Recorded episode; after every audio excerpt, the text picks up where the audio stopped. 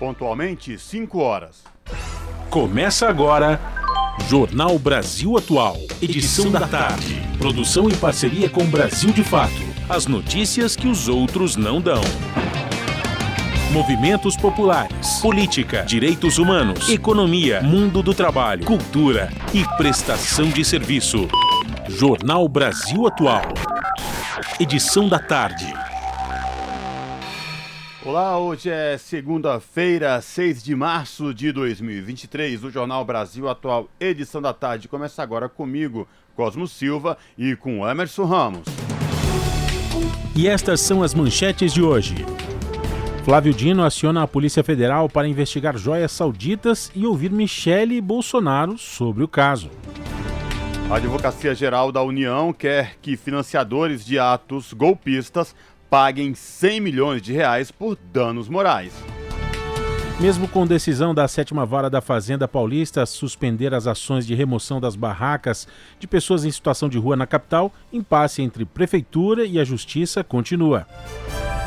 Dados da rede de observatórios da segurança indicam que a grande maioria das violações contra as mulheres acontece dentro de casa. O prêmio Marielle Franco de Direitos Humanos é aprovado pela Câmara Municipal de São Paulo. Laqueadura e vasectomia agora podem ser realizadas sem o consentimento do cônjuge. Nova vacina contra a dengue é aprovada pela Anvisa. Novo, novo imunizante pode ser aplicado em crianças a partir de 4 anos que nunca tiveram a doença. Primeira chamada de pré-selecionados no ProUni será divulgada nesta terça-feira. E o Brasil registra alta de casos de síndrome respiratória grave por Covid.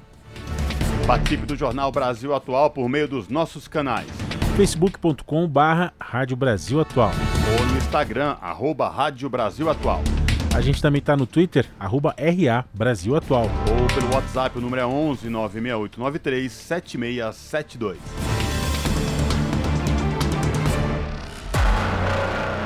Você está ouvindo? Jornal Brasil Atual, edição da tarde. Uma parceria com Brasil de Fato. Na Rádio Brasil Atual. Tempo e temperatura. A semana começa com sol e muitas nuvens aqui na capital paulista. Faz 28 graus e pode ter pancadas de chuva entre a tarde e a noite. Durante a madrugada, as temperaturas caem para os 19 graus e sem previsão de chuva para o período. A previsão se repete para o ABC. Sol, nuvens e possibilidade de pancadas de chuva nos períodos da tarde e da noite em todas as cidades da região. Os termômetros estão entre 26 e 27 graus. Durante a noite, a mínima vai ficar na faixa dos 19 graus e sem chuva. Não será diferente em Mogi das Cruzes. Segunda-feira de sol, nuvens e pancadas de chuva à tarde e à noite. Faz 27 graus e 18 durante a madrugada. E em Sorocaba, no interior do estado, a mesma condição. Sol, muitas nuvens e pancadas de chuva que podem se estender até a noite. Faz 29 graus mínima de 18 durante a noite. Daqui a pouco eu volto com a previsão do tempo para esta terça-feira. Na Rádio Brasil Atual, está na hora de dar o serviço. São 5 horas e 4 minutos. Vamos saber a situação do trânsito na cidade de São Paulo. Lembrando que a CT, que é a Companhia de Engenharia de Tráfego, mudou a metodologia para ir orientar e dizer exatamente quanto tem de trânsito lento em toda a cidade de São Paulo e essa metodologia envolve também as rodovias no entorno da capital e região metropolitana. Tá aí, portanto, com esta nova metodologia, a CT informa que neste momento são mais de 200 quilômetros de lentidão na cidade de São Paulo. Especificamente, não fala onde há maior índice de lentidão por conta dessa metodologia que envolve aí as rodovias no entorno da região metropolitana, mas informa que neste momento são mais de 250 quilômetros de lentidão em toda a cidade de São Paulo, incluindo as rodovias que cortam a capital e região metropolitana. Lembrando aos motoristas que hoje, por conta eh, do rodízio municipal, não podem circular no centro expandido veículos com placas finais 1 e 2. Trânsito aqui na região da Avenida Paulista, por enquanto, segue tranquilo. Tanto quem vai no sentido da Consolação, como quem vai no sentido do Paraíso.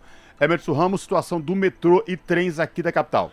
Ambos operam em normalidade, Cosmo. Quem quiser ir para casa agora, então tem todas as linhas aí da CPTM e também do metrô com o sinal verde, operação normal.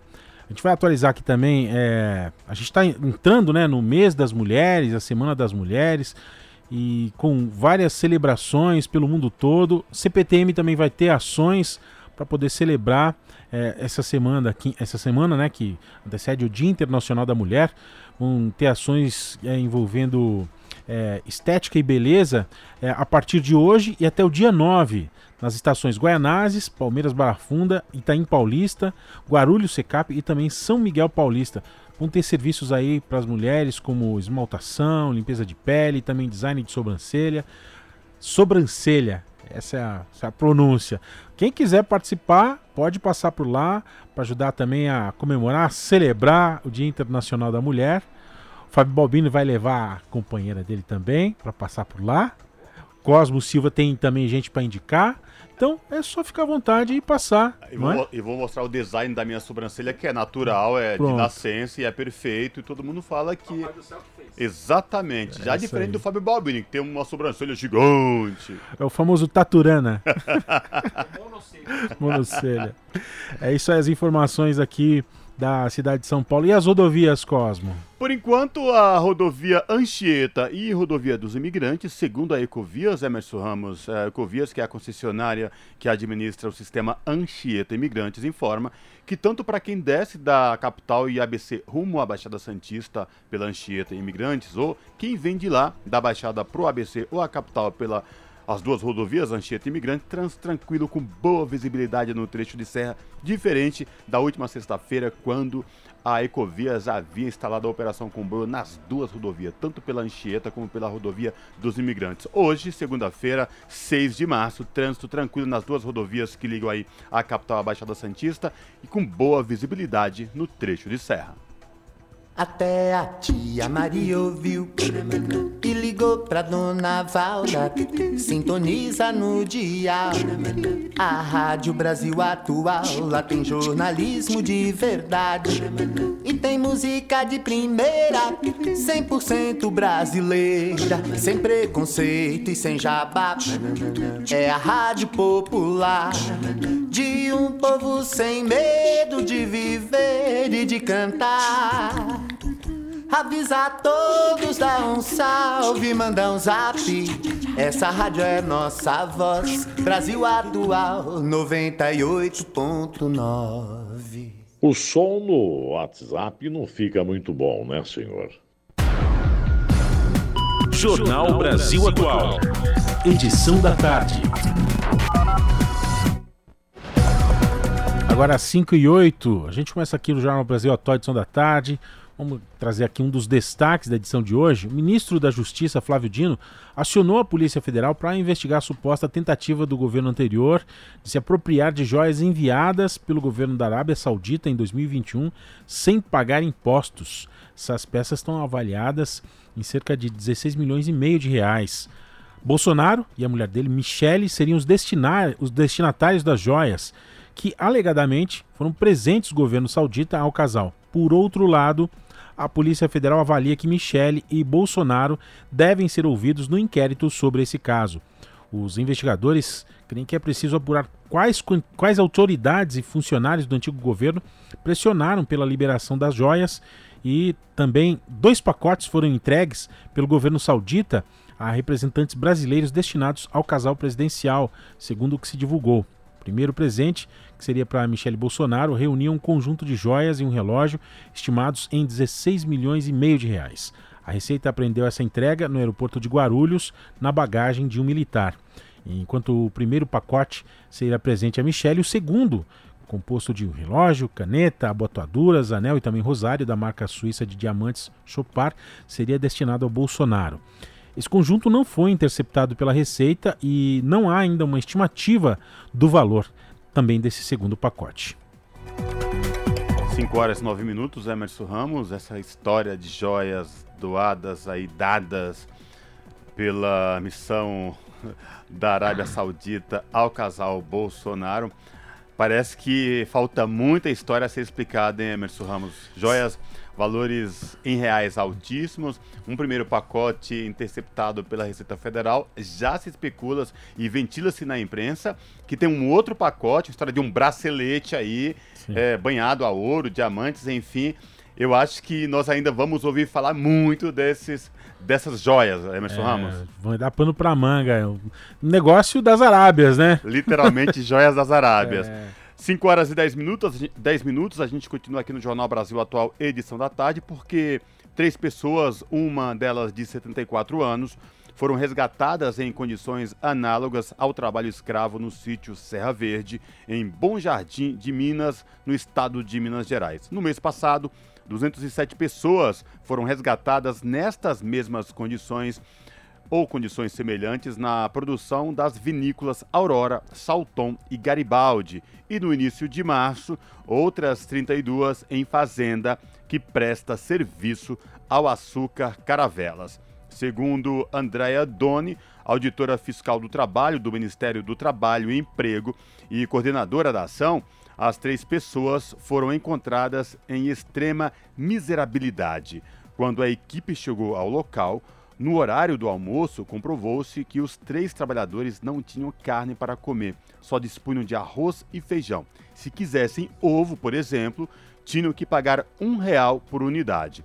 Por meio de um representante, a proprietária do sítio fez acordo com o IPT para o pagamento de indenização de 5 mil reais para cada trabalhador a ser pago, vejam só, em 10 parcelas de 500 reais. Além disso, a dona do sítio não fez o pagamento de verbas rescisórias que somam 170 mil reais.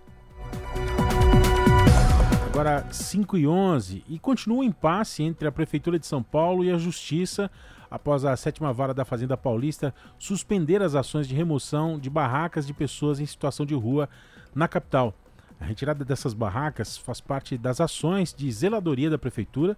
No entanto, entidades questionando esse modelo, cobram respostas sobre a destinação dessas 48 mil pessoas que hoje vivem nas ruas de São Paulo e continuam relatando casos de violência. Uma audiência aconteceu no último dia 25, mas, no entanto, não houve acordo. A gente vai saber mais aqui na reportagem de Camilo Mota.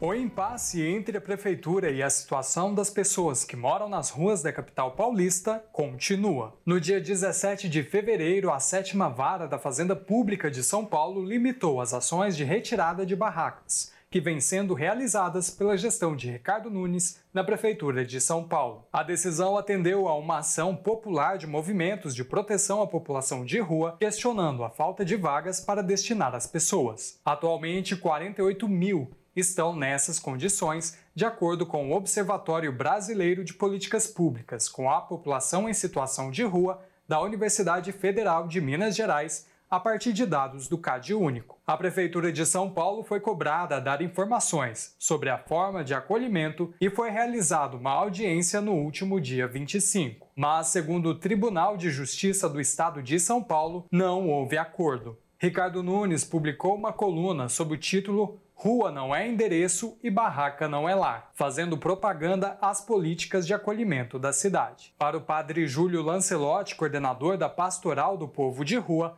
as soluções dadas pela prefeitura não são suficientes e não condizem com a realidade. É um artigo que é, criminaliza como querendo dizer, como ele já disse, eu não sei porque eles estão na rua, estão na rua porque querem. E se você for matematicamente ver os números, os números não batem, não tem lugar para todos, e ele diz que tem. Para Lancelotti, é preciso políticas que dignifiquem as pessoas nessas condições e que ofereçam independência. Existe esse sentimento de aporofobia, de ódio aos pobres e de que quer evitar a presença deles. Então, é, muitas vezes eles leem de que a gente, quando partilha alimentação, está fazendo as pessoas ficar na rua. E as pessoas não estão na rua por isso. É, são muitos os motivos. Um dos principais é a questão da moradia. Garantir é, moradia em primeiro lugar, com autonomia, é, sem tutela. Vanessa Damiana, agente pastoral e ex-moradora de rua, entrega pães de segunda a segunda às pessoas em situação de rua, em ações da pastoral. Uma missão, né? Eu, não vamos dizer um trabalho, porque não tem preço no mundo ajudar o próximo. cuidar daquelas pessoas que são esquecidas pela sociedade, pela família. Então nós trazemos um pouquinho. Acho que o alimento não é tudo, mas um amor, atenção, olhar para eles dizer você existe, vocês são capazes, isso é importante. Vanessa ficou durante quatro anos nas ruas. Ela tinha 12 quando saiu de casa. A rua a acolheu. Cuidou de mim foi os irmãos de rua. Retornei para casa da minha família, mas a minha família em si sempre foi a rua. Todo mundo tem uma história, né? Eles, todo mundo fala drogado, mas para eles chegarem na droga, como foi? Ele não nasceu com a droga. Tudo tem um gatilho. Aquela ser humano tem uma história. Ninguém já acordou, já saiu de casa usando a droga. Tudo tem um gatilho. Então procure saber primeiro a história para depois criticar. O novo subprefeito da Sé, Coronel Álvaro Camilo, ameaçou usar munição química contra os moradores da Cracolândia. E a violência e repressão, de acordo com os movimentos, são frequentes. O núcleo de pesquisas da Universidade Federal de Minas Gerais expõe que no Brasil essas ações têm relação com o racismo estrutural histórico. Quase 70% das pessoas que vivem nas ruas são negras. Para o professor e urbanista Nabil Bonduc, é preciso mais do que a construção de albergues. É preciso acolhimento social para a reinserção dessas pessoas na sociedade. É, muitas pessoas foram para a rua durante a pandemia, pessoas que tinham trabalho, com famílias, né, e que foram por absoluta falta de renda, por terem sido excluídas do mercado habitacional, não poderem pagar aluguel, é, foram, foram despejadas e acabaram indo para a rua. Essas pessoas, elas têm capacidade de voltar para uma conduta habitacional, elas precisam de um apoio da prefeitura. Para o professor, as atuais políticas e a repressão não resolvem o problema. O que a gente tem visto frequentemente é o problema de se deslocar de uma área para outra. É, mas não vamos resolver esse problema simplesmente expulsando as pessoas, recolhendo barracas, reprimindo quem está dormindo na rua. Nós temos que dar uma solução para esse problema para que realmente, então, a gente possa ser uma cidade mais limpa, mas o problema social também enfrentado e resolvido. A Prefeitura não respondeu aos questionamentos da reportagem. Camilo Mota, Rádio Brasil Atual e TVT. 5 horas e 17 minutos e no Jornal da Manhã Daqui da Rádio Brasil Atual, desta segunda-feira, o jornalista Rafael Garcia conversou com o diretor técnico do Diese, Fausto Augusto Júnior, sobre as pautas dos trabalhadores para o mês de março. Vamos acompanhar. Custo de vida, emprego e desemprego, cesta básica, tarifas públicas, salário mínimo. Agora, na Brasil Atual, a análise do Diese. E o nosso contato nesta segunda-feira é com Fausto Augusto Júnior, diretor técnico do DIES. Fausto, na última quinta-feira, o IBGE, o Instituto Brasileiro de Geografia e Estatística, divulgou que o PIB do Brasil cresceu 2,9% no ano de 2022. Já na sexta-feira, o ministro da Fazenda, Fernando Haddad, se reuniu com os representantes de entidades sindicais. E os representantes das entidades sindicais cobraram do governo serem ouvidos no processo de elaboração da política econômica do país.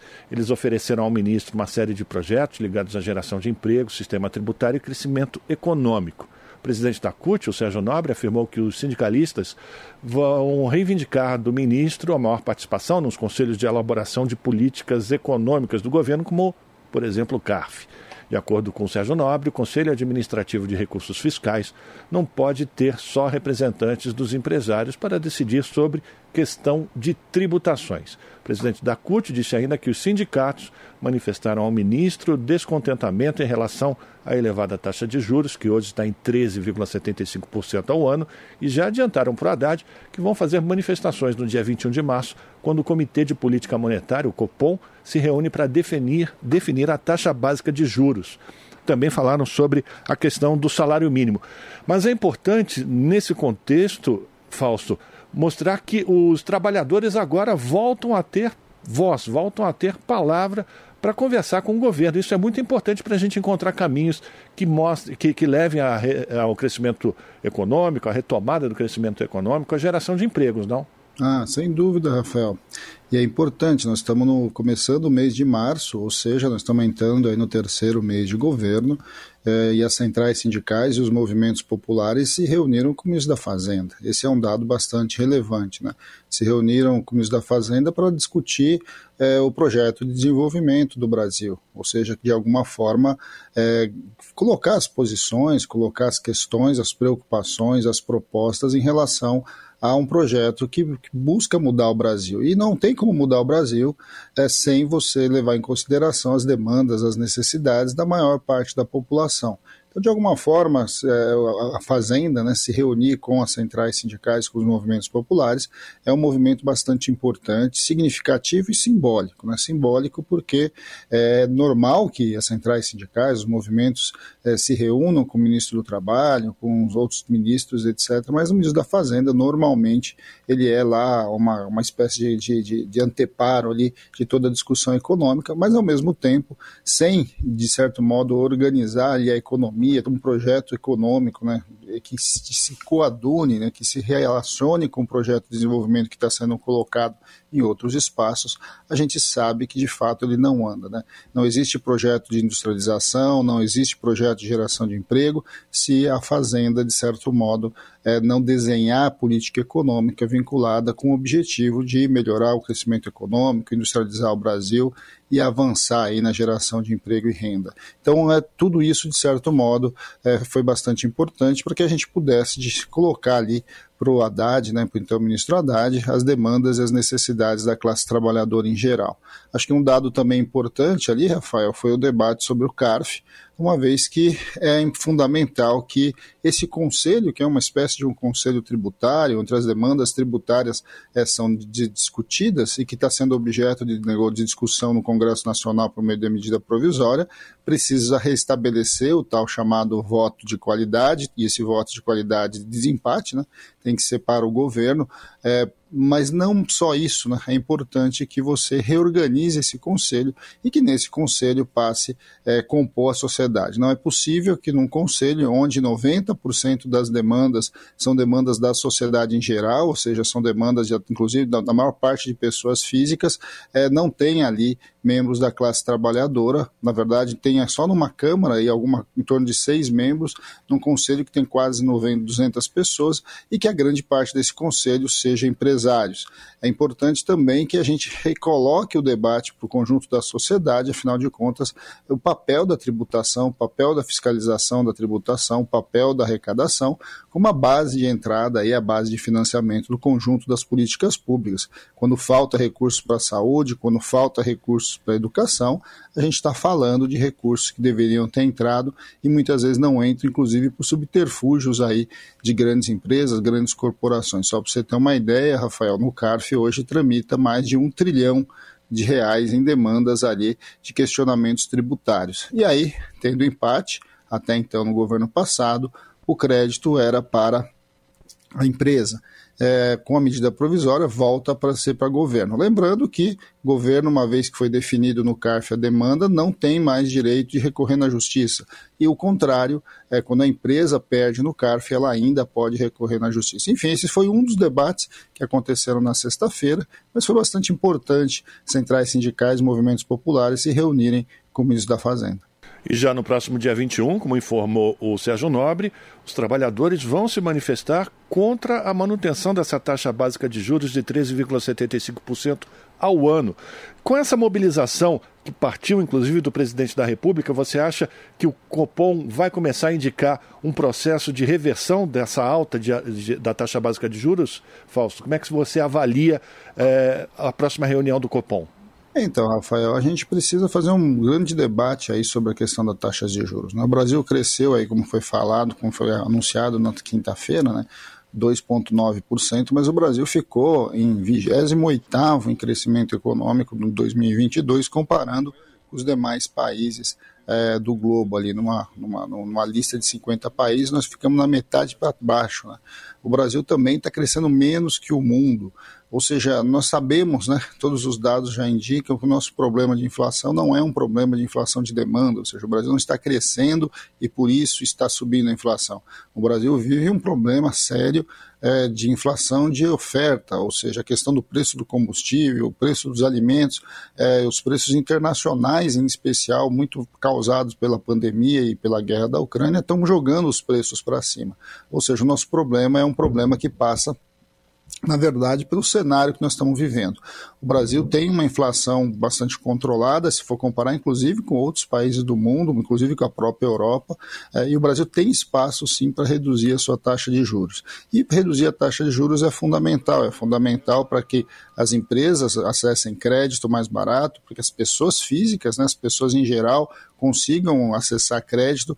É, é importante porque quando é, as empresas têm uma taxa de juros mais baixa no mercado, a tendência é que o investidor volte a investir no setor produtivo e faça o Brasil voltar a crescer. É bom lembrar que o Banco Central é autônomo, então a, a, o mandato do atual presidente do Banco Central vai até o final de 2024, é, ou seja, é, é, é a relação entre o governo federal e o presidente do Banco Central, que foi escolhido pelo então presidente Bolsonaro, precisa de alguma forma caminhar ali para o crescimento do Brasil e nós precisamos, enquanto sociedade, chamar ali a responsabilidade do Banco Central para aquilo que está definido, inclusive no, na lei que define a autonomia do Banco Central. Não é só a inflação a discussão que o Banco Central precisa se preocupar. O Banco Central precisa se preocupar com o crescimento econômico e com a geração de emprego e renda. Isso está no artigo 1 da lei que criou a autonomia do Banco Central. É importante, então, que o Copom e depois o Conselho Monetário Nacional façam uma discussão significativa sobre quais são os parâmetros que o Brasil precisa se organizar para definir a sua taxa de juros. Mais importante até do que a definição da taxa de juros é a sinalização para o mercado e sinalização para a sociedade em geral, que a partir de agora, Banco Central e o governo, em especial a equipe econômica, vão estar monitorando, vão ter como referências da definição da meta e da taxa de juros a questão do crescimento econômico e da geração de emprego e renda. De alguma forma, nós precisamos fazer esse debate com a sociedade, um debate que muitas vezes a sociedade não entende muito bem, uma, que dá a impressão que, que juros nós estamos falando somente ali do crédito, né, do cartão de crédito, do cheque especial, é, do crediário, mas na verdade a taxa de juros ela é um preço significativo da economia e ela interfere nas decisões econômicas do mercado como um todo e do investimento, que é algo fundamental para que o Brasil volte a crescer. Então, olhando para esse cenário, nós precisamos sim pressionar o Banco Central, pressionar o próprio governo para que a gente estabeleça novos parâmetros de definição dessa taxa, que de alguma forma pode ou não é, indicar uma mudança significativa para onde vai a nossa economia. A gente está conversando com Fausto Augusto Júnior, que é diretor técnico do DIEESE. Para a gente terminar, Fausto, vamos falar também de uma outra reivindicação dos trabalhadores na reunião que, que foi feita na última sexta-feira com o ministro da Fazenda, Fernando Haddad, que é o aumento do salário mínimo. O presidente Lula é, colocou em R$ 1.320, ou fixou em R$ 1.320 o valor do mínimo, mas uh, os sindicatos reivindicam um valor maior né, a construção de uma política de valorização do salário mínimo para os próximos anos. O Sérgio Nobre, presidente da CUT, por exemplo, disse que os sindicalistas fizeram o cálculo e que se a política de valorização do salário mínimo não tivesse sido interrompida pelos governos de Temer e Bolsonaro, o salário mínimo hoje seria de R$ 1.382. E, de acordo com o Sérgio Nobre, é esse o valor que as centrais sindicais, os trabalhadores, vão cobrar do governo, para que essa seja a diferença é, alcançada pelo governo. Como é que você avalia também essa disposição dos trabalhadores de lutarem por uma política de valorização do salário mínimo, uma, uma, uma valorização real do salário mínimo? Então, Rafael, cumprindo o acordo né, que houve entre o ministro do Trabalho e as centrais sindicais e o presidente da República, foi já foi editado o decreto que instala aí o grupo de trabalho para negociação sobre o futuro do salário mínimo.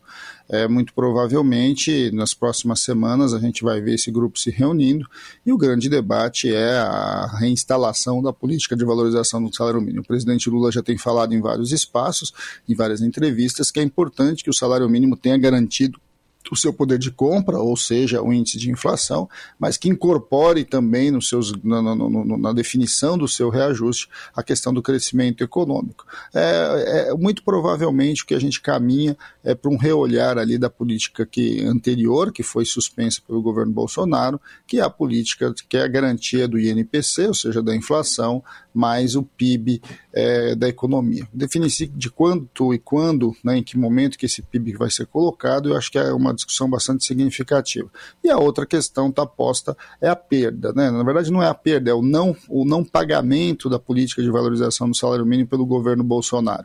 Isso dá cerca de 6%, né? ou seja, o salário mínimo deveria estar em torno de 1.380 e ele foi anunciado agora para maio 1.320. Bem, se a gente pegar o 1.302 para 1.320, a gente vai ver que pode ser a primeira parcela, pode ser o começo é, dessa nova política. De um lado, o pagamento da política a partir da, do para frente e a busca aí da recomposição até chegar nesse 1.380. É claro que não é o 1.380, porque o ano que vem, se tudo caminhar como a gente espera, o salário mínimo tende a ser, a ser valorizado, ou seja, ele tende até a inflação, mais o PIB, e aí você coloca mais um percentual em cima para recompor, é, de certo modo, o que deveria ter sido pago no governo anterior. Acho que essa é uma boa, uma boa saída, uma boa discussão que precisa ser feita, mas ela vai acontecer ali na, no grupo de trabalho, na negociação com o governo. Importante, né? Nessa, por que foi importante essa discussão, inclusive com o ministro da Fazenda? Porque no grupo de trabalho está lá a Fazenda, está lá o planejamento, a gente precisa fazer essa discussão do ponto de vista estrutural e como o salário mínimo impacta a vida das pessoas, melhora a economia, avança aí na distribuição de renda e esse é um indicativo importante para a melhoria aí do consumo, para puxar a economia para frente, para sinalizar que o Brasil está entrando numa outra fase e que a questão do crescimento econômico passa inevitavelmente pelo debate do desenvolvimento social.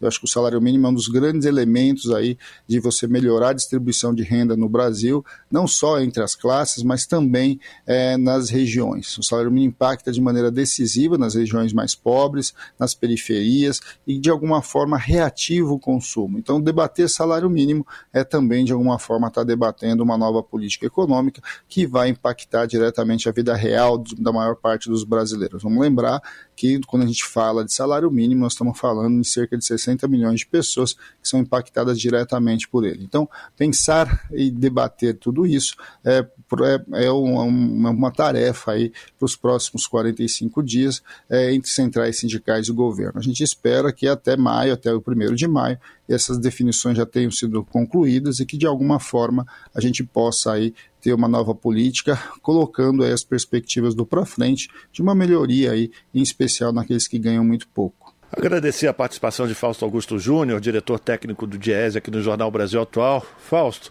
obrigado pela tua participação. Ótima semana para você e a gente continua em contato.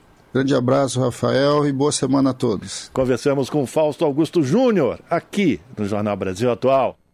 Jornal Brasil Atual. Edição da tarde. Agora 5h32, a gente fala agora sobre meio ambiente e também agronomia. O aumento da temperatura vai afetar a produção de feijão aqui no país. Embrapa estima que até 2050 o Brasil precisa aumentar em 44% a produção nacional de feijão para atender a demanda do mercado. E isso significa um milhão e meio de tonelada a mais por ano. Então vamos saber mais aqui com as informações de Gabriel Correia.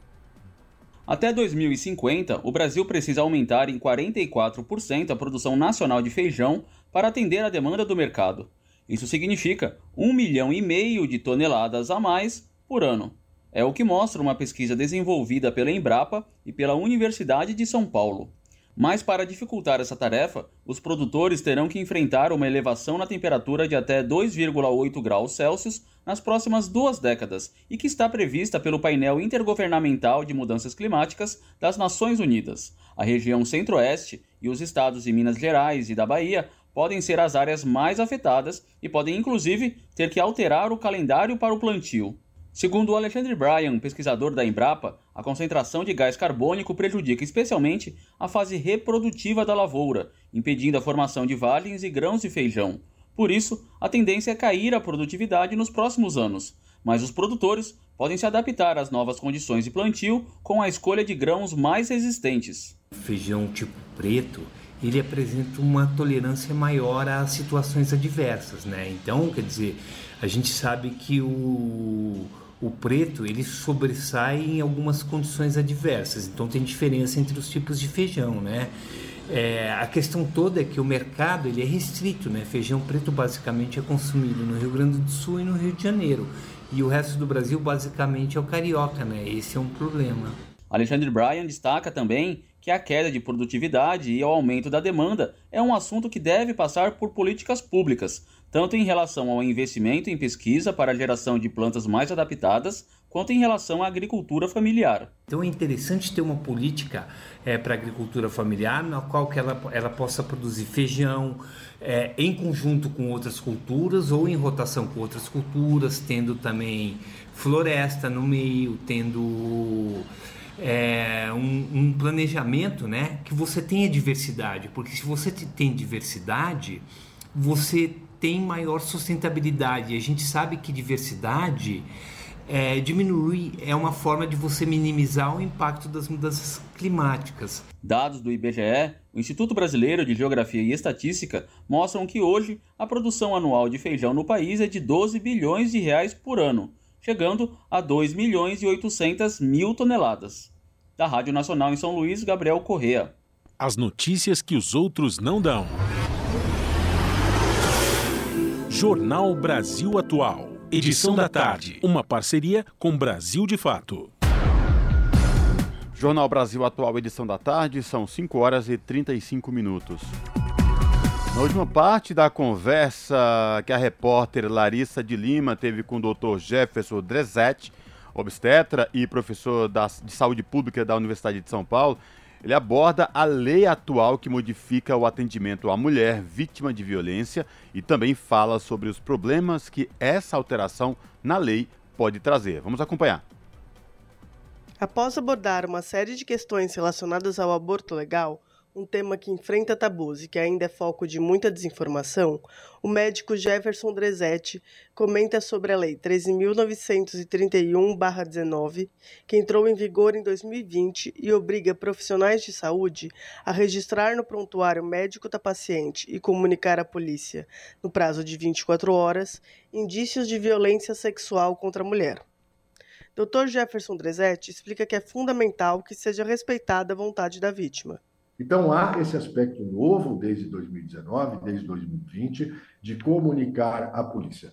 Mas é preciso ficar claro a quem nos escuta que essa comunicação ela não pode violar outras leis e outros princípios que estão estabelecidos de confidencialidade no Brasil. Portanto, o Ministério Público tem uma nota técnica deixando absolutamente claro que essa comunicação para a polícia tem que ser cumprida desde que tenha a concordância e desde que tenha a autorização dessa mulher né, ou dessa pessoa envolvida na situação de violência. O médico, a médica, só pode fazer essa comunicação à polícia contra a vontade da mulher em basicamente duas circunstâncias. Se a falta dessa comunicação criar um risco para a sociedade, um risco para a comunidade, né? ou se a falta dessa comunicação criar um risco diretamente à vida daquela mulher. Aí, independente, né? e é claro, eu acho que isso é bastante razoável, aí sim se comunica a despeito né, do desejo e da concordância dessa mulher. O Dr. Drezetti destaca que a lei deve proteger a mulher e não causar constrangimento e colocar a sua palavra em dúvida quando procura os serviços de saúde para interromper uma gravidez.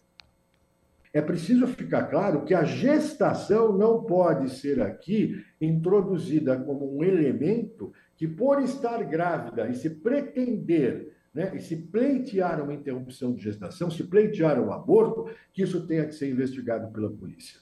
E é isso que tem sido feito de uma maneira absolutamente inadequada e perversa.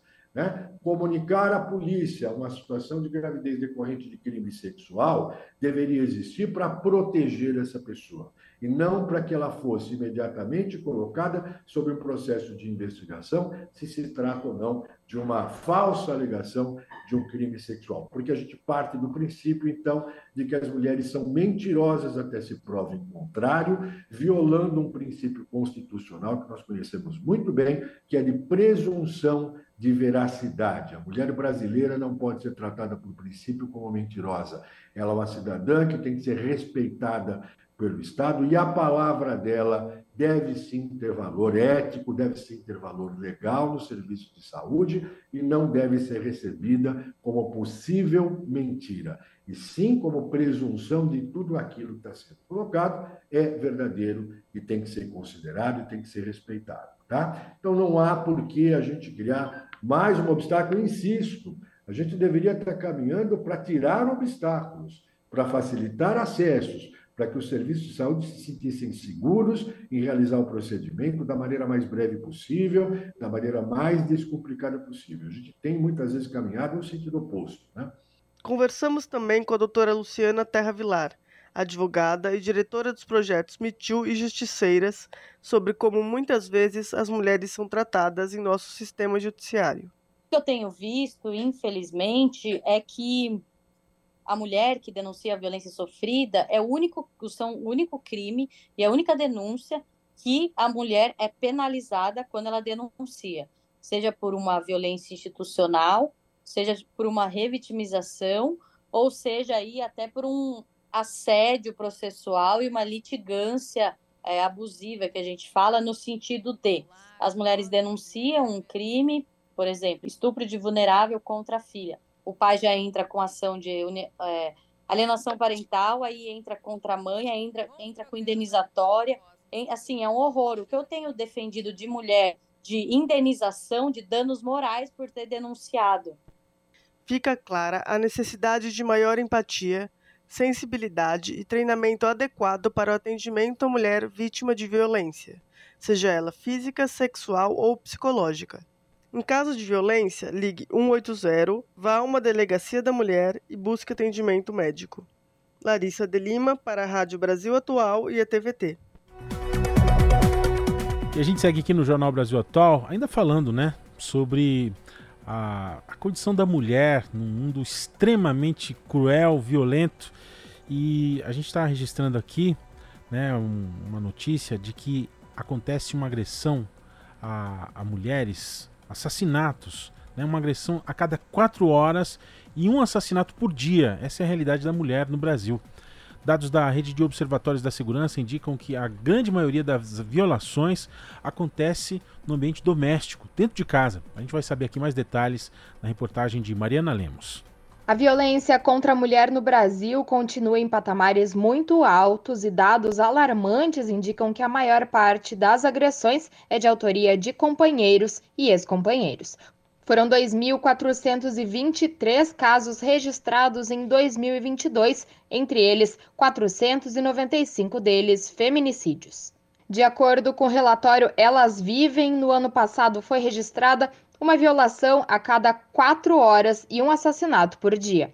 O estudo foi divulgado nesta segunda-feira, dia 6, pela rede de observatórios da segurança. A grande maioria dos crimes é cometido dentro de casa por maridos, namorados, companheiros e ex-companheiros, e a rede considera que o poder público é insuficiente para coibir a violência. As agressões contra a mulher são o terceiro indicador de violência mais registrado no total de atos violentos contra a população no Brasil. À frente, apenas ataques com armas de fogo e ações policiais, ambos os casos independentemente de gênero. Para o Fórum Brasileiro de Segurança Pública, se não houver ação integrada dos governos, o controle da situação vai continuar esbarrando em obstáculos. São Paulo foi o estado que mais registrou casos. Foram 898 violações, uma a cada 10 horas. A Bahia apresentou o maior crescimento do país, com variação de 58%, e lidera os feminicídios no Nordeste. O Rio de Janeiro teve um aumento de 45% nos casos e quase dobrou o número de estupros. No Maranhão, segundo da região em agressões e tentativas de feminicídio, um caso foi registrado a cada 54 horas.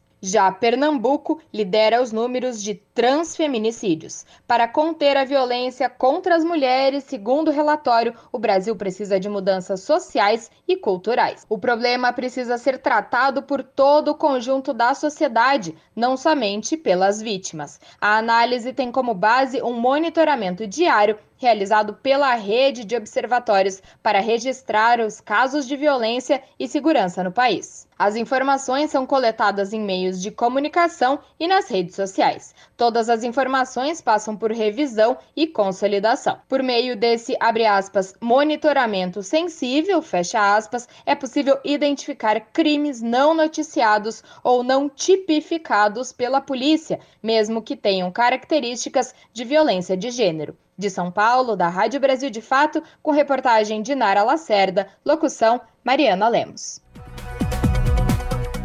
São 5 horas e 44 minutos. Sem filhos, lei reduz idade mínima para a esterilização voluntária. As regras, que foram alteradas em setembro do ano passado, passam a valer em março e reduzem de 25 para 21 anos a idade mínima para a esterilização voluntária.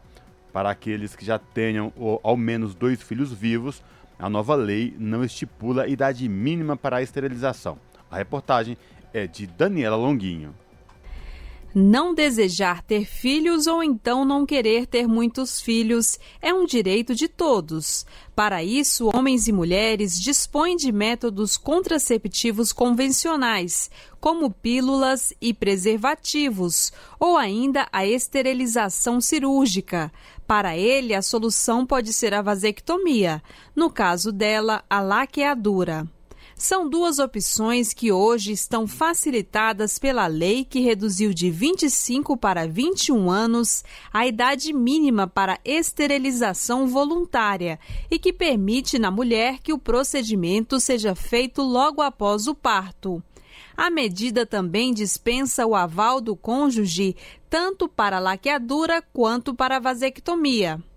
As regras que foram alteradas em setembro do ano passado passam a valer agora, em março, e beneficiam mulheres como a professora Carol Xavier, de 30 anos, moradora de Brasília. Carol nunca pensou em ter filhos e comemora as alterações na lei do planejamento familiar.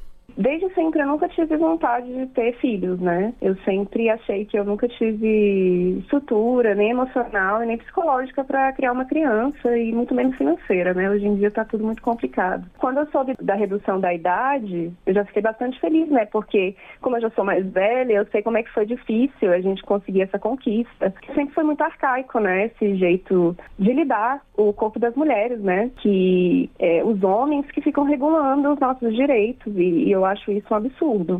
Mas quem optar por essas soluções cirúrgicas, vale a pena prestar atenção no que diz o médico ginecologista Leandro Rezende. Ele alerta que para evitar a esterilização precoce ou impensada é fundamental o diálogo claro entre a paciente e o profissional de saúde. Então, o ideal é sempre que a paciente seja orientada, esclarecida né, do que, que aquele método vai gerar para ela, o que, que pode acontecer de efeitos negativos em seu corpo, a questão de ser um método irreversível. Então, isso faz parte realmente do esclarecimento que o ginecologista tem que prestar para a paciente para aqueles que já tenham ao menos dois filhos vivos, a nova lei não estipula a idade mínima para esterilização, mas manteve o prazo mínimo de 60 dias entre a manifestação da vontade e o ato cirúrgico. Com colaboração de Noemi Gino, da Rádio Nacional em Brasília, Daniela Longuinho. 5h48. E o Dia Internacional das Mulheres Tá por aí, tá chegando. A evolução feminina na educação também é um dos temas importantes. Uma série especial narra essas conquistas e também direitos da mulher em diferentes áreas. A gente vai saber aqui mais informações com a repórter Beatriz Evaristo. Estudar, trabalhar e administrar o próprio dinheiro, ser livre para praticar qualquer esporte e contar com equipamentos públicos especializados de proteção social. Esses são alguns direitos que foram conquistados pelas mulheres ao longo do tempo, desafiando as limitações impostas por leis e costumes. No Brasil, até 1827, as mulheres não podiam estudar sem permissão dos maridos. O acesso à faculdade só foi liberado em 1879. De acordo com a pesquisadora e coordenadora executiva adjunta da ONG Ação Educativa, Edneia Gonçalves, historicamente o sistema educacional brasileiro foi construído para a manutenção de privilégios, principalmente dos homens, deixando as mulheres de fora da produção de conhecimento por muito tempo. E apesar dos avanços, Edneia Gonçalves lembra que ainda há grandes desafios a gente ainda vê como um espaço de conquista, principalmente para as mulheres pretas, principalmente para as mulheres indígenas. As mulheres não brancas, elas têm ainda desafios maiores. Essa interseccionalidade, ela é construída a partir desse lugar, do homem liberando do homem concedendo a possibilidade das mulheres exercerem o que sempre lhes foi negado, mas que é o nosso direito de disseminar a nossa visão de mundo, disseminar as possibilidades de construir ciência e inovação a partir do que a gente, com certeza, com muita competência, tem é, assimilado e tem construído ao longo da história. Para a coordenadora executiva da Ação Educativa, Edneia Gonçalves, questões que pareciam estar superadas ainda persistem, como o trabalho doméstico, que impede as meninas de avançarem nos estudos. Além disso, conciliar maternidade com formação acadêmica também exige ações de acolhimento nas instituições de ensino e perpassa pela educação dos homens, como destaca a educadora. É, você está trabalhando, você está estudando, você está construindo é, carreira, você está construindo possibilidades de socialização, mas você é uma mãe, você é uma lactante, então você tem o direito de ser acolhida pela cidade nas diferentes dimensões do que é o maternar. E aí entra também uma outra questão, né, que são as parental, que é a parentalidade também, né? Qual é o lugar dos homens nessa discussão e que tipo de formação nós temos dado a esse rapaz, a esse pai, para que ele possa tratar essas questões como questões dele. De acordo com a pesquisa nacional por amostra de domicílios de 2019, sobre o principal motivo de terem abandonado ou nunca frequentado a escola, 23,8% das mulheres citaram a gravidez e 11,5% apontaram precisar cuidar de pessoas ou de afazeres domésticos. E mesmo diante dessas dificuldades, dados do IBGE mostram que as mulheres representam hoje a maioria no ensino superior no Brasil, mas ainda são minoria em cursos de exatas. Com sonoplastia de Jailton Sodré e edição de Sheila Noleto, da Rádio Nacional em Brasília, Beatriz Evaristo. Jornal Brasil Atual, edição da tarde, são 5 horas e 52 minutos. Prêmio Marielle Franco é aprovado pela Câmara Municipal de São Paulo. Proposta de 2018 chegou a ser arquivada, mas voltou à pauta em memória aos cinco anos da morte da vereadora. Os detalhes com Mariana Lemos.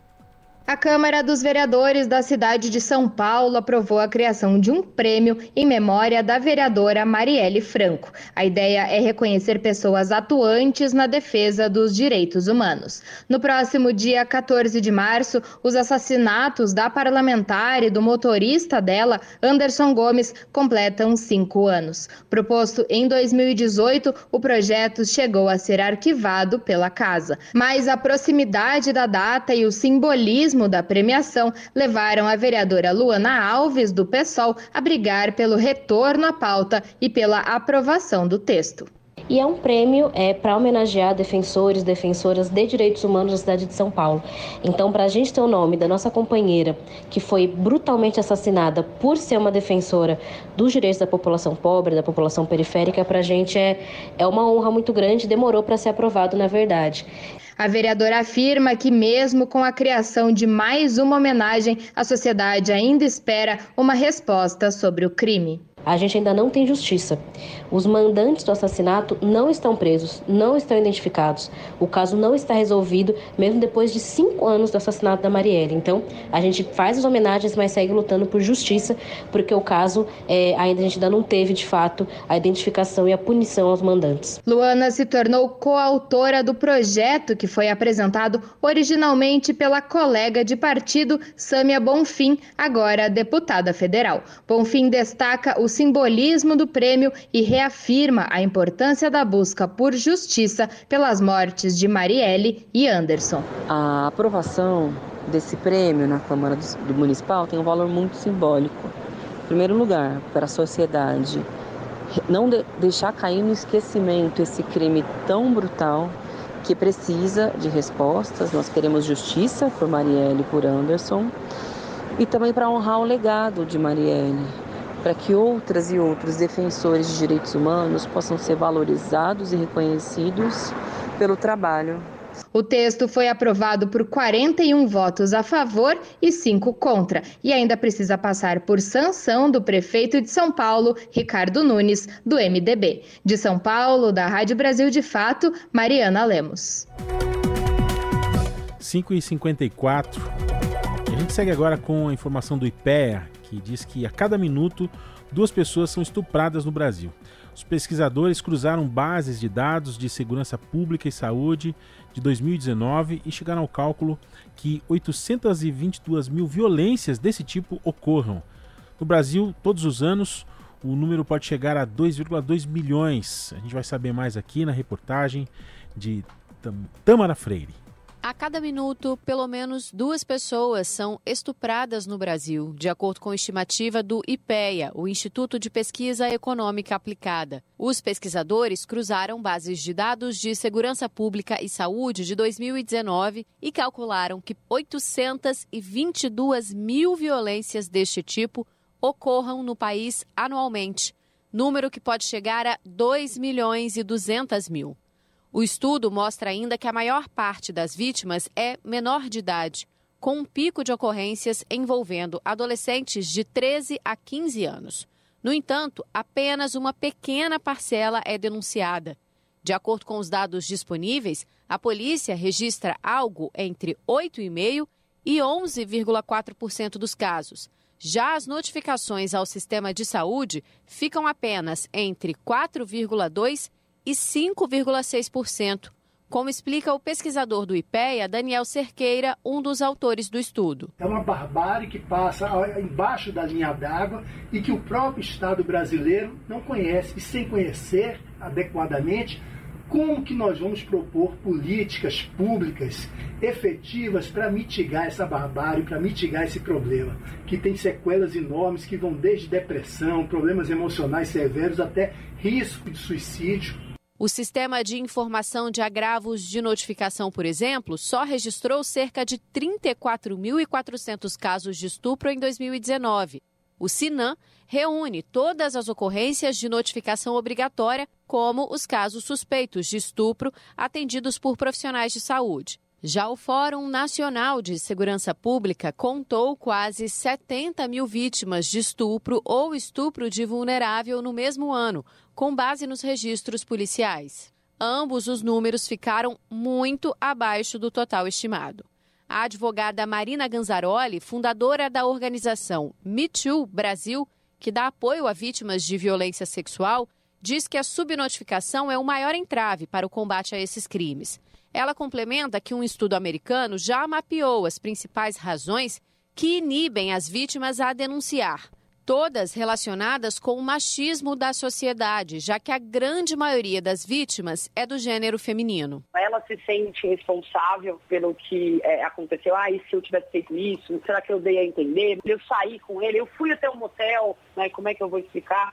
O menosprezo, né, em relação a esse tipo de crime a falta de compreensão sobre a função traumática do cérebro, complexidade da agressão ou da conduta sexual inadequada, né? sentimento de impotência, a ideia de que você não vai conseguir provar, de que a polícia não vai levar a sério, de que o cara é super poderoso. E, por último, a falta de confiança no sistema judiciário, de segurança, da saúde, ai, não vão me tratar bem, vão me julgar. Marina também reforça um ponto trazido pela pesquisa do IPEA. Na maioria das vezes, o agressor é alguém conhecido da vítima, especialmente no caso das menores de idade.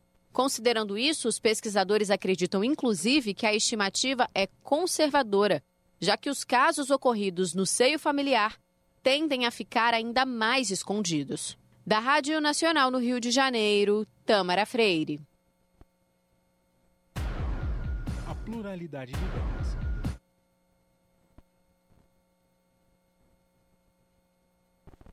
A pluralidade de ideias e a informação confiável nunca foram tão necessárias. Você que gosta do conteúdo jornalístico produzido pela Rádio Brasil Atual e pela TVT tem uma missão muito importante: dar o seu apoio para que nossa voz continue cada vez mais forte. Jornalismo independente, com responsabilidade com a notícia e com a democracia, só é possível com a participação e o apoio popular. Acesse o site catarse.me/tvt, faça a sua assinatura e nos ajude com sua contribuição. Rádio Brasil Atual e TVT. Compromisso com a notícia. Compromisso com você. As notícias que os outros não dão. Jornal Brasil Atual. Edição da tarde. Uma parceria com Brasil de Fato. Salve, salve família, firmeza total. Aqui quem fala é o Dexter, sensacional. Eu também estou plugado, sintonizado na Rádio Brasil Atual, 98.9 FM. Pontualmente, 18 horas. Rádio Brasil Atual. Para sugestões e comentários, entre em contato conosco por e-mail redação@jornalbrasilatual.com.br ou WhatsApp DDD 11 96893 7672. Acompanhe a nossa programação também pelo site redebrasilatual.com.br.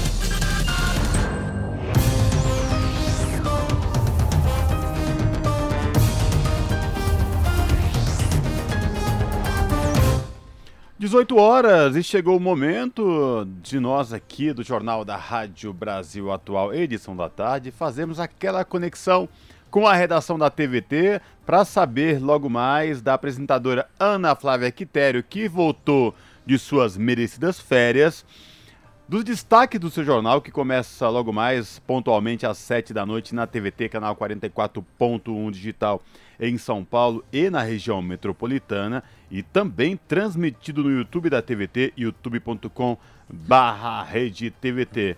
Olá, Ana Flávia, quais destaques de hoje do seu jornal? Olá, Cosmo e Emerson, uma excelente noite de segunda-feira a vocês e a todos os ouvintes da Rádio Brasil Atual. Quero aproveitar também e dizer que voltei das férias, né? espero que vocês tenham aí tido informações quentinhas nos destaques do seu jornal com o Kaique, provavelmente fez um excelente trabalho, mas estou de volta, né? E para iniciar aí os trabalhos, vamos aos destaques. E claro, sem esquecer também de desejar uma excelente semana para todos nós. Então, bora lá para os destaques. Há quatro horas, é, uma mulher, é um dado triste, né? E que infelizmente virou cotidiano, né? Rotineiro. É, Para vocês terem uma ideia, a gente está falando do feminicídio. A cada quatro horas, uma mulher morre vítima de feminicídio. Dos 2.423 casos registrados no ano passado, 495 são de assassinatos. E esses números estão no boletim Elas Vivem, dados que não se calam, que foi realizado em sete estados brasileiros: São Paulo, Rio de Janeiro, Bahia, Ceará, Pernambuco, Maranhão e Piauí. O documento foi lançado hoje pela Rede de Observatórios da Segurança e é sobre isso a nossa reportagem. E a violência contra as mulheres é importante ressaltar que subiu ano a ano no governo Bolsonaro. E isso não é mera coincidência, viu? O corte de verbas, a falta de iniciativas e as falas e ações agressivas do ex-presidente Bolsonaro com as mulheres alimentaram e muito, né, incentivaram esse tipo de violência. E também são palavras aí dos próprios coletivos feministas, né? Nós também vimos o aumento desse, desses crimes justamente por, em decorrência do uso de armas, né, que acabou sendo aí uma pauta levantada pelo ex-governo, né, o governo Bolsonaro aí que almejava aí para os quatro cantos, né, que uh, temos que armar a população e claro que isso também é, ajudou muito nesses feminicídios. E outro assunto hoje, é, nós vamos falar sobre sustentabilidade e bancos. O que, que tem a ver uma coisa com a outra? Pois é, é preciso que os bancos tenham uma regulação mais aprimorada em relação à sustentabilidade. E a conclusão é do novo relatório da ONG Soluções Inclusivas Sustentáveis, que será apresentado ao Banco Central do Brasil. Uma pauta importante. E para finalizar, o Ministério dos Direitos Humanos e Cidadania anunciou em meados de fevereiro a criação de um grupo de trabalho para combater o discurso de ódio e ao extremismo. O GT, presidido por, por Manuel, Manuela Dávila, desculpa, conta com a participação de outros 23 integrantes de diferentes áreas da sociedade civil e irá propor também políticas públicas sobre o tema. O professor de Sociologia da Universidade Federal do Rio de Janeiro, o Michel German, ele conversou com a nossa equipe do Rio sobre a importância da criação desse grupo e vocês conferem mais detalhes na nossa reportagem, assim como essas sobre esses destaques. As outras matérias completas vocês conferem pontualmente às sete da noite comigo, Ana Flávia, de volta no seu jornal. Bom programa! Cosmo e Emerson. Um beijão grande para todo mundo e até daqui a pouquinho. Jornal Brasil Atual, edição da tarde. Uma parceria com Brasil de Fato. Brasil de Fato, 20 anos. Apoie e lute.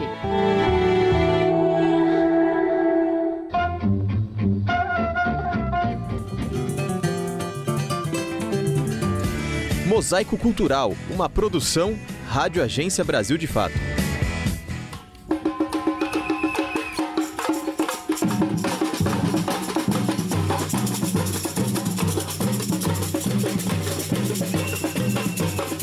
Não se curem além da conta. Gente curada demais é chata. A famosa frase é da psiquiatra Nilce da Silveira, grande defensora da arte como forma de tratamento de distúrbios psíquicos. E é exatamente isso que acontece no bloco Império Colonial.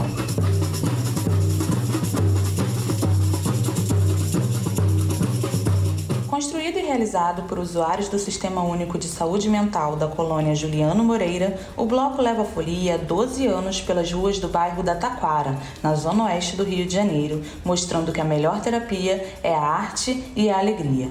É o que explica a diretora do local, Raquel Fernandes. Entendendo que o carnaval é uma da, a nossa maior manifestação, é onde que você pode soltar todas as suas loucuras, onde que né, eu posso, posso, ser, posso fazer que eu sou um rei, eu sou um imperador, eu sou, né, eu sou o Pierrot e a Colombina. Então é uma forma é, mais... É, talvez mais horizontal, onde que a gente pode estar tá todo mundo extravasando e podendo inventar e ser o, o, o, que quiser ser. Então a gente achou que nesse sentido era legal que a gente construísse então esse bloco que pudesse trazer essa essência aqui da colônia. O bloco é uma das ações do Museu Bispo do Rosário, que fica na colônia e além das obras do artista plástico brasileiro, que passou quase 50 anos de sua vida internado em instituições psiquiátricas, traz uma série de atividades de integração da saúde, arte e educação como prática do cuidado em saúde mental. Raquel explica também da importância de todos terem voz em uma sociedade que exclui quem é considerado diferente. Quando você tem voz, você pode dar opinião, você constrói o samba, você diz como é que vai ser a cor da camisa e o que, que vai ser o tema e não sei o que. Isso gera uma sensação, um, uma relação de pertencimento que é fundamental. Então é, é um bloco que é de todos, construído por todos. E isso é faz com que a pessoa também sinta que se ele consegue construir esses, esse, essa situação no bloco de carnaval, como fazer isso também para que no restante da vida também possa ter essa relação de pertencimento com as outras coisas. Uma prática totalmente diferente de quando a Juliana Moreira foi criada, na primeira metade do século XX. Nesse período, as pessoas consideradas anormais ou indesejáveis para a sociedade eram jogadas internadas compulsoriamente, submetidas à violência e choque até a luta pela reforma psiquiátrica, sobretudo a partir da década de 1980, transformar o pensamento e as formas de tratamento de saúde mental. Ano passado, a colônia fechou sua última unidade de internação e segue a batalha para reconstruir essa história. Um exemplo é Luiz Carlos Marques, de 49 anos, artista plástico e mestre de bateria do bloco Império Colonial. Ele está em tratamento desde sua infância e participa das oficinas do museu desde seus 10 anos de idade. Tudo que falta é a pessoa acreditar no usuário. Se acreditar, apostar nele, com certeza o trabalho cresce. O negócio é a oportunidade. É a oportunidade é acreditada. É o coletivo, né? Que pode abrir porta, né? Para as pessoas poderem chegar nesse espaço. E a gente trabalha dentro de uma comunidade, né?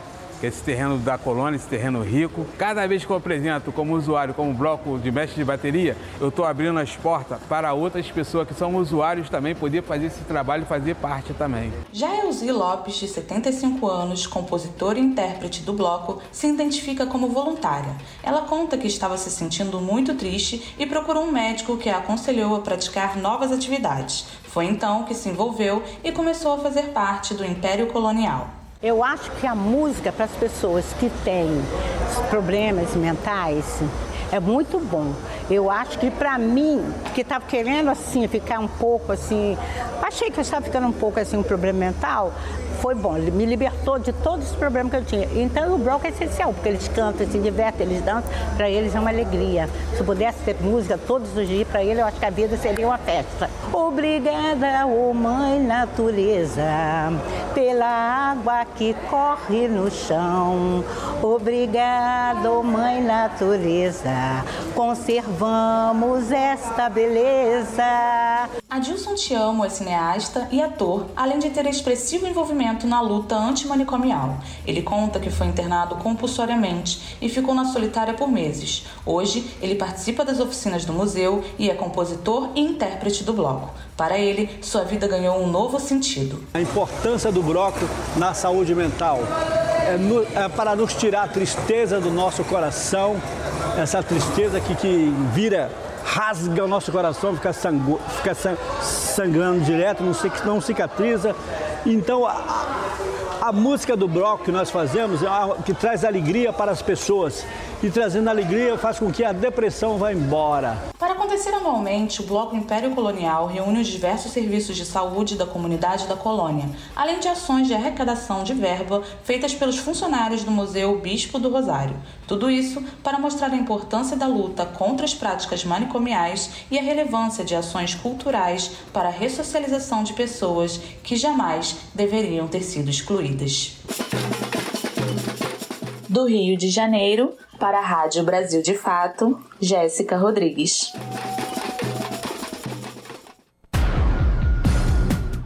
Agora às 6 e 11 a gente segue aqui nos 98,9 FM, essa é a Rádio Brasil Atual, e no ar com você, a edição da tarde aqui do Jornal Brasil Atual.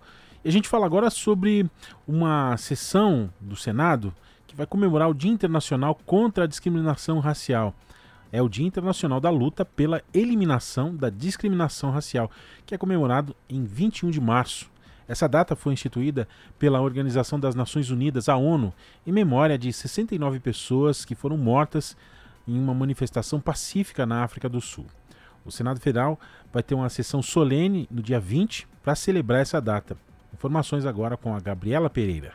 21 de março é o Dia Internacional da Luta pela Eliminação da Discriminação Racial. A data foi instituída pela ONU, Organização das Nações Unidas, em memória dos 69 mortos em Joanesburgo, na África do Sul, em 1960, após uma manifestação pacífica contra a Lei do Passe, que limitava os locais que pessoas negras podiam transitar. Além dos mortos, outras 186 pessoas ficaram feridas no episódio conhecido como Massacre de Shaperville, evento que chamou a atenção mundial para o apartheid sistema de segregação racial vigente no país de 1848 a 1991. O Senado Federal terá uma sessão solene para celebrar a data. A comemoração é resultado de um requerimento de autoria do senador Paulo Paim, do PT do Rio Grande do Sul, que foi aprovado em plenário no fim de fevereiro. Paim ressaltou a importância da Constituição de 1988 para a manutenção do combate às práticas de racismo no Brasil e falou sobre a necessidade de incentivar políticas para mudar essa realidade. É de extrema importância para o Brasil e para o mundo reconhecer e buscar ativamente por iniciativas que possam mudar o cenário de intolerância, de preconceito, de racismo e de inércia social é urgente. O senador também lamentou que essa data seja marcada pelas recentes denúncias de trabalho análogo à escravidão na Serra Gaúcha, mas afirmou que a comemoração reafirma a luta contra o preconceito e a escravidão. Em tempos, infelizmente, tenho que dizer, de trabalho escravo no Brasil e no mundo, essa data tem como símbolo a liberdade e o combate a todo tipo de discriminação, de racismo na luta contra a escravidão. No dia 21 de março, também é celebrado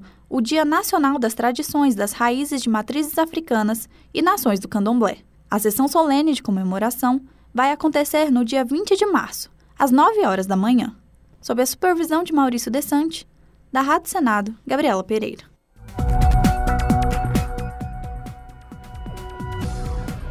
São 6 horas e 14 minutos. Governo prorroga prazo para emissão de nova identidade. Os estados que ainda não conseguiram emitir a nova carteira de identidade nacional terão até o dia 6 de novembro para isso. A Sayonara Moreno tem os detalhes. Os estados que ainda não conseguiram emitir a nova carteira de identidade nacional terão até o dia 6 de novembro para isso. A prorrogação do prazo está em decreto assinado pelo presidente Lula e concede mais tempo para os que ainda não estão aptos a emitirem o novo documento.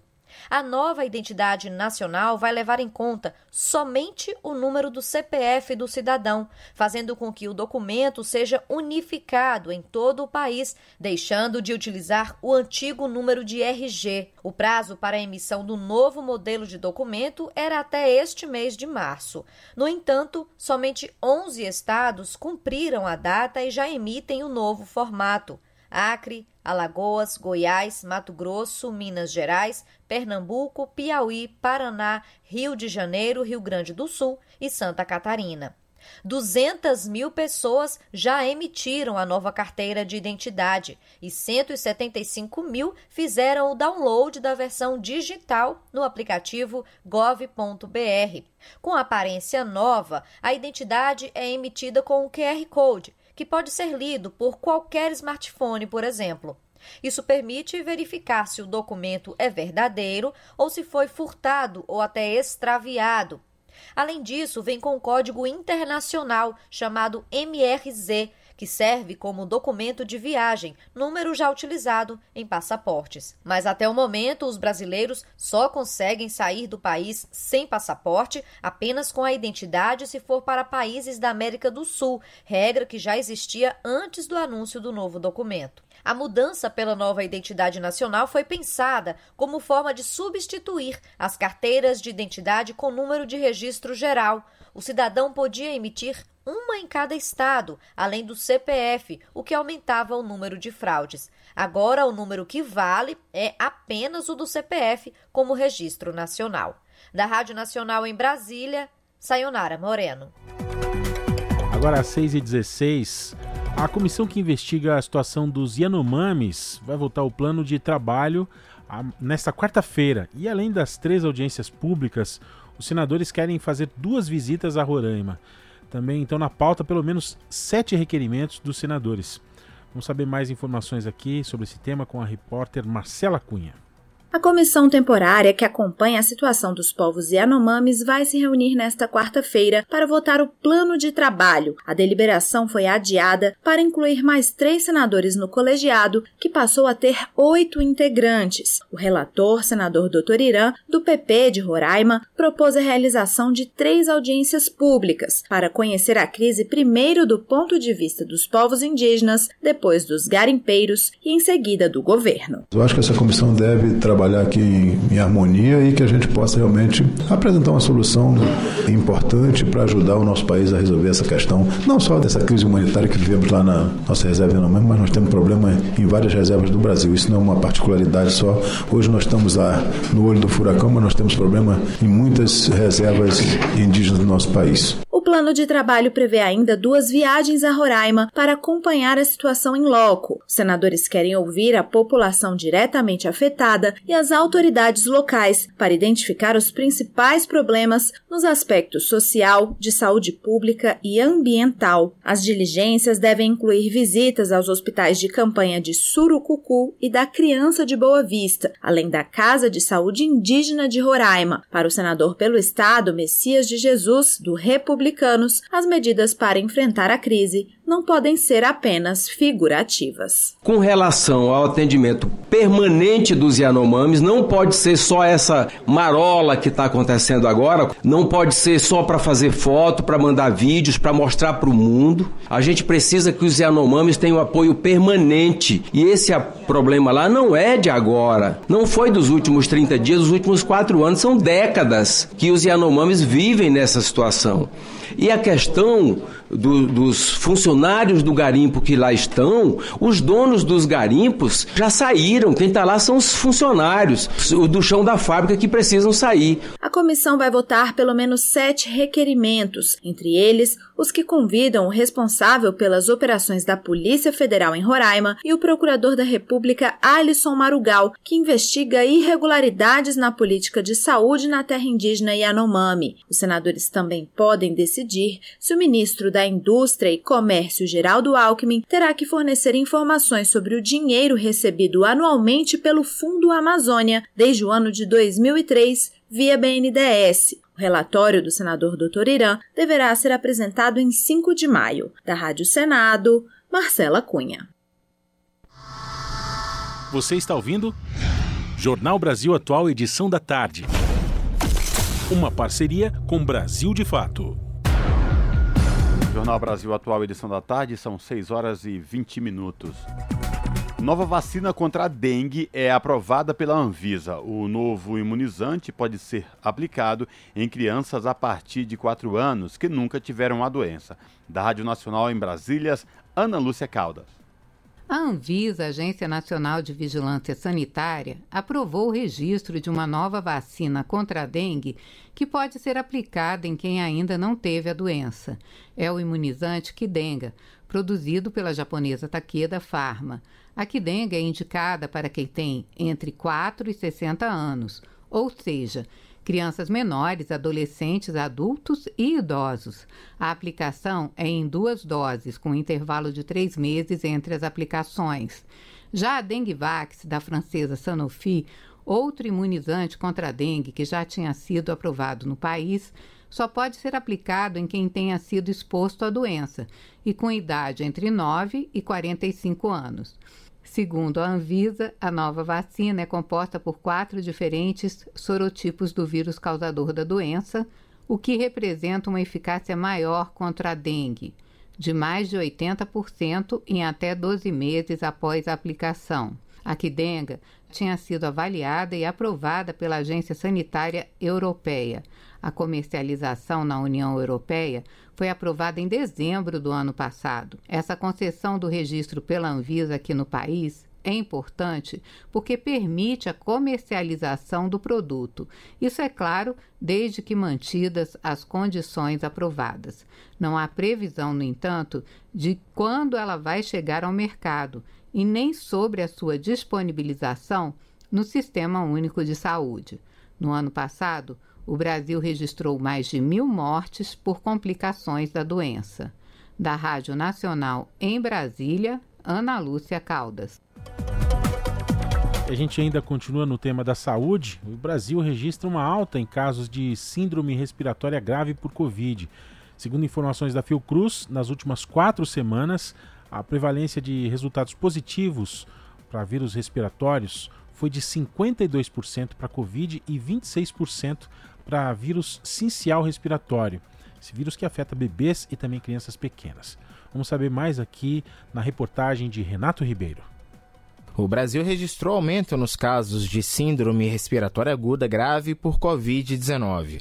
Os dados são do boletim Infogripe da Fundação Oswaldo Cruz, divulgado nesta sexta-feira. O estudo da Fiocruz mostra o crescimento da doença em São Paulo, Amazonas e de casos na população idosa em alguns estados. A análise é referente ao período de 19 a 25 de fevereiro e tem como base os dados inseridos no Sistema de Informação de Vigilância Epidemiológica epidemiológica da gripe. O levantamento aponta a manutenção de crescimento expressivo de síndrome respiratória aguda grave entre crianças e adolescentes em estados de todas as regiões do país, mas sem causa específica até o momento. 16 estados apresentaram sinal de aumento na tendência de longo prazo. No Amazonas, o crescimento está associado à Covid-19 e, em menor escala, ao vírus da influenza A. O coordenador do Infogripe, Marcelo Gomes, comenta os resultados da pesquisa. Rio de Janeiro e Ceará, a gente observa ali um ligeiro aumento também na população de idade mais avançada, né? especialmente ali a partir de 80 anos, e aí já é Covid-19 também. Né? Pode ser aí o início do processo que a gente já está observando no estado de São Paulo, que já está observando há mais tempo no estado do Amazonas. Marcelo Gomes reforça a importância da vacinação. É extremamente fundamental que toda a população esteja em dia né, com as doses recomendadas para sua faixa etária, para sua, sua condição de saúde, para a gente reduzir o potencial impacto aí em termos de internações e mortes associadas à Covid-19. Nas últimas quatro semanas epidemiológicas, a prevalência de resultados positivos para vírus respiratórios foi de 52% para Covid e de 26% para vírus sincial respiratório, que afeta bebês e crianças pequenas. Entre os óbitos, os resultados positivos foram de 92% para Covid-19. Em 2023, já foram notificados quase 17 mil casos de síndrome respiratória aguda grave e registradas 1.099 mortes. Da Rádio Nacional em Brasília, Renato Ribeiro. São 6 horas e 25 minutos. O projeto institui dia para homenagear trabalhadores da saúde que morreram vítimas da Covid-19. O repórter Luiz Cláudio Canuto tem os detalhes.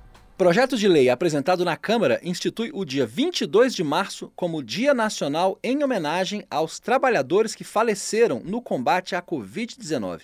A proposta é da deputada Juliana Cardoso, do PT de São Paulo. Segundo o texto, a finalidade é honrar a memória dos trabalhadores da saúde que foram vítimas fatais da pandemia.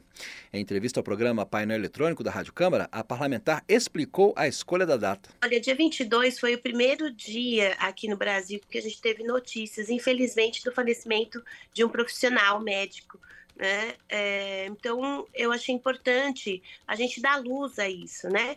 Os profissionais que saíram de suas casas, médicos, enfermeiras, administrativo, toda a equipe né, é, pensada na área da saúde, que foram fazer o atendimento para poder entender como ajudariam nas suas profissões a salvar vidas. Então, a gente quer dar luz, homenageando e colocando o dia 22 como um diálogo, né, a todos os profissionais que morreram pelo Covid. No dia 22 de março foi registrada a morte do médico Pedro de Marco da Cruz, que era cardiologista e professor. Ele trabalhava no Hospital Universitário Pedro Ernesto, da UERJ, Universidade Estadual do Rio de Janeiro. Na justificativa da proposta, a deputada chama a atenção para os trabalhadores de todas as áreas que ofereceram sua vida no combate à doença. Ela acredita que, durante o exame do projeto pelos parlamentares, a homenagem será estendida a outras categorias que trabalharam durante a pandemia. A gente inicia pela saúde, mas eu acho que no decorrer do período é, que esse projeto vai tramitar pela Câmara Federal, ele vai ser para que a gente possa homenagear todos aqueles que se colocaram em risco e perderam as suas vidas para poder é, ajudar e estar é, não parando né, os trabalhos em todo o Brasil. A gente também pode dizer aqui, por exemplo, é, dos funcionários da limpeza, né, que tiveram também é, uma atuação muito importante, porque nesse período tudo tinha que ser esterilizado. Dez dias antes da morte do médico Pedro de Marco da Cruz, houve a primeira vítima oficial da doença no Brasil, Rosana Aparecida Urbano, em 12 de março. Uma proposta de 2022 do deputado Pedro Czai, do PT de Santa Catarina, faz homenagem semelhante. O texto, que foi aprovado em novembro do ano passado na Comissão de Cultura e está na Comissão de Constituição e Justiça, institui 12 de março como o Dia Nacional em Memória das Vítimas da Covid-19. Rosana Aparecida Urbano tinha 57 anos e era diarista. O Brasil já teve registrados pouco mais de 37 milhões de casos de Covid-19 e cerca de 700 mil mortes. Da Rádio Câmara de Brasília, Luiz Luiz Cláudio Canuto. Na Rádio Brasil Atual, tempo e temperatura. A terça-feira também vai ser de sol, muitas nuvens e pancadas de chuva durante a tarde e a noite aqui na capital paulista. As temperaturas vão ficar entre os 19 e 30 graus. Previsão que se repete em todo o ABC. Sol, aumento de nuvens durante a manhã e pancadas de chuva entre a tarde e a noite em todas as cidades da região. Os termômetros vão ficar entre os 18 e 29 graus, o que não vai ser diferente em Mogi das Cruzes. Pode ter pancadas de chuva durante a tarde e a noite nesta terça-feira. Os termômetros vão ficar entre os 18 e 29 graus. E em Sorocaba, no interior do estado, sol e muitas nuvens, e pancadas de chuva nos períodos da tarde e da noite. As temperaturas vão ficar entre 19 e 31 graus. Camilo Mota, Rádio Brasil Atual. E termina aqui mais uma edição do Jornal Brasil Atual, edição da tarde, que teve apresentação minha de Cosmo Silva e de Emerson Ramos. Trabalhos técnicos ele, Fábio Balbini. Na sequência, você fica com Papo com Zé Trajano na TVT e na Rádio Brasil Atual. Logo em seguida, na TVT, o seu jornal pontualmente às 7, canal 44.1 digital em São Paulo e Grande São Paulo e também transmitido no YouTube da TVT, youtube.com/barra TVT. Lembrando que às 8 da noite tem circuito MPB aqui na 98.9 FM. A gente volta amanhã a partir das 5 da tarde. Tchau!